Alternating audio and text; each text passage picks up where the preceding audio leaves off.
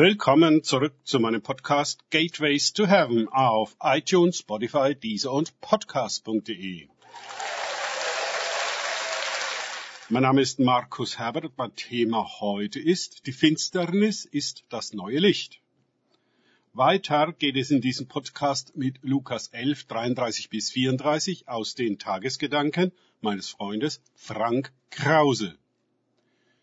Niemand aber, der eine Leuchte angezündet hat, stellt sie ins Versteck, noch unter den Scheffel, sondern auf das Lampengestell, damit die Hereinkommenden den Schein sehen. Die Leuchte deines Leibes ist dein Auge. Wenn dein Auge lauter ist, so ist dein ganzer Leib Licht. Wenn es aber böse ist, so ist auch dein Leib finster. Lukas 11, 33 bis 34. Die Königin des Südens hatte Salomon richtig eingeschätzt, besuchte ihn und hörte seine Weisheit. Die Männer von Ninive hatten Jona richtig eingeschätzt, ein Bote des Höchsten zu sein, der ihnen eine letzte Gelegenheit gab, Buße zu tun.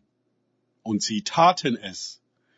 Die Pharisäer und Schriftgelehrten erlebten Jesus, den einzigartigen Sohn Gottes und des Menschen, den Messias, den Erlöser, den vollmächtigen Prediger des Reiches Gottes, dem die Krankheiten, Dämonen, Naturgewalten, ja selbst der Tod untertan sind und anerkennen ihn nicht. Im großen Gericht werden die Königin von Saba und die Männer von Ninive dieses Geschlecht und im Besonderen ihre Pharisäer und Schriftgelehrten verdammen, weil sie Zeugen einer unvergleichlich viel größeren Gnade Gottes geworden sind, indem sie der Gesalbte Gottes, auf den alle Propheten hingewiesen hatten und der von Israel gerade unter der Besatzung der Römer heiß ersehnt wurde, besucht. Gott hat ihr Elend angesehen und einen Retter gesandt. Wie unendlich privilegiert sie sind. In Christus ist Gott ihnen ganz nahe gekommen und berührbar geworden. Sie konnten ihn alles fragen, was sie je über Gott und seine Wege wissen wollten. Jesus konnte ihnen alles über den Himmel, das himmlische Jerusalem, das ewige Heiligtum und die Engel, aber auch die Dämonen erklären.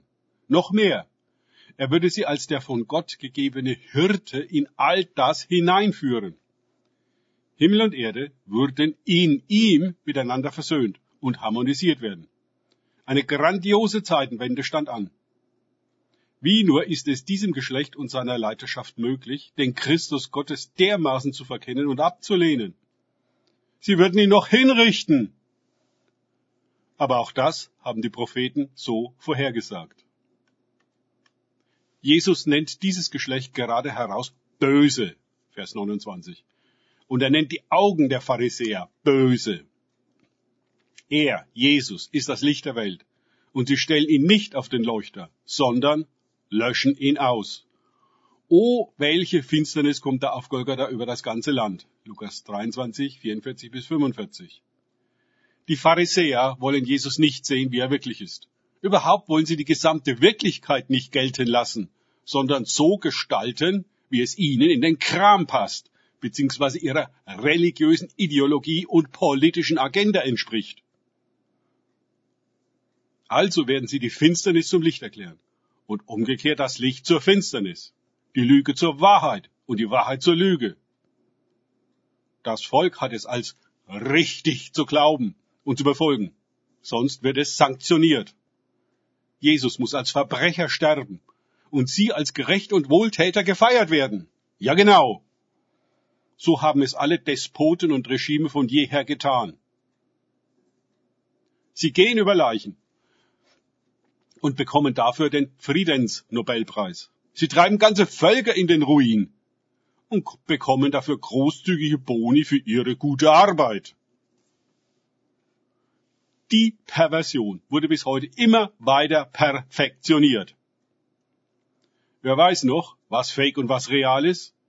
Das Wort Lauterkeit, welches in unseren Tagesversen von Jesus benutzt wird, ist veraltet. Ein Relikt aus vergangenen Zeiten wo so etwas noch tugendhaft war. Immer noch können alle Jesus nach der Wirklichkeit fragen. Aber das ist das Letzte, was getan wird. Er wird als religiöser Gutmensch für mildtätige Zwecke hergenommen und dient als Rechtfertigung unvorstellbar imperialer Macht voller Fremdbestimmung und Ausbeutung. Die Pharisäer und Schriftgelehrten sind ja nicht ausgestorben.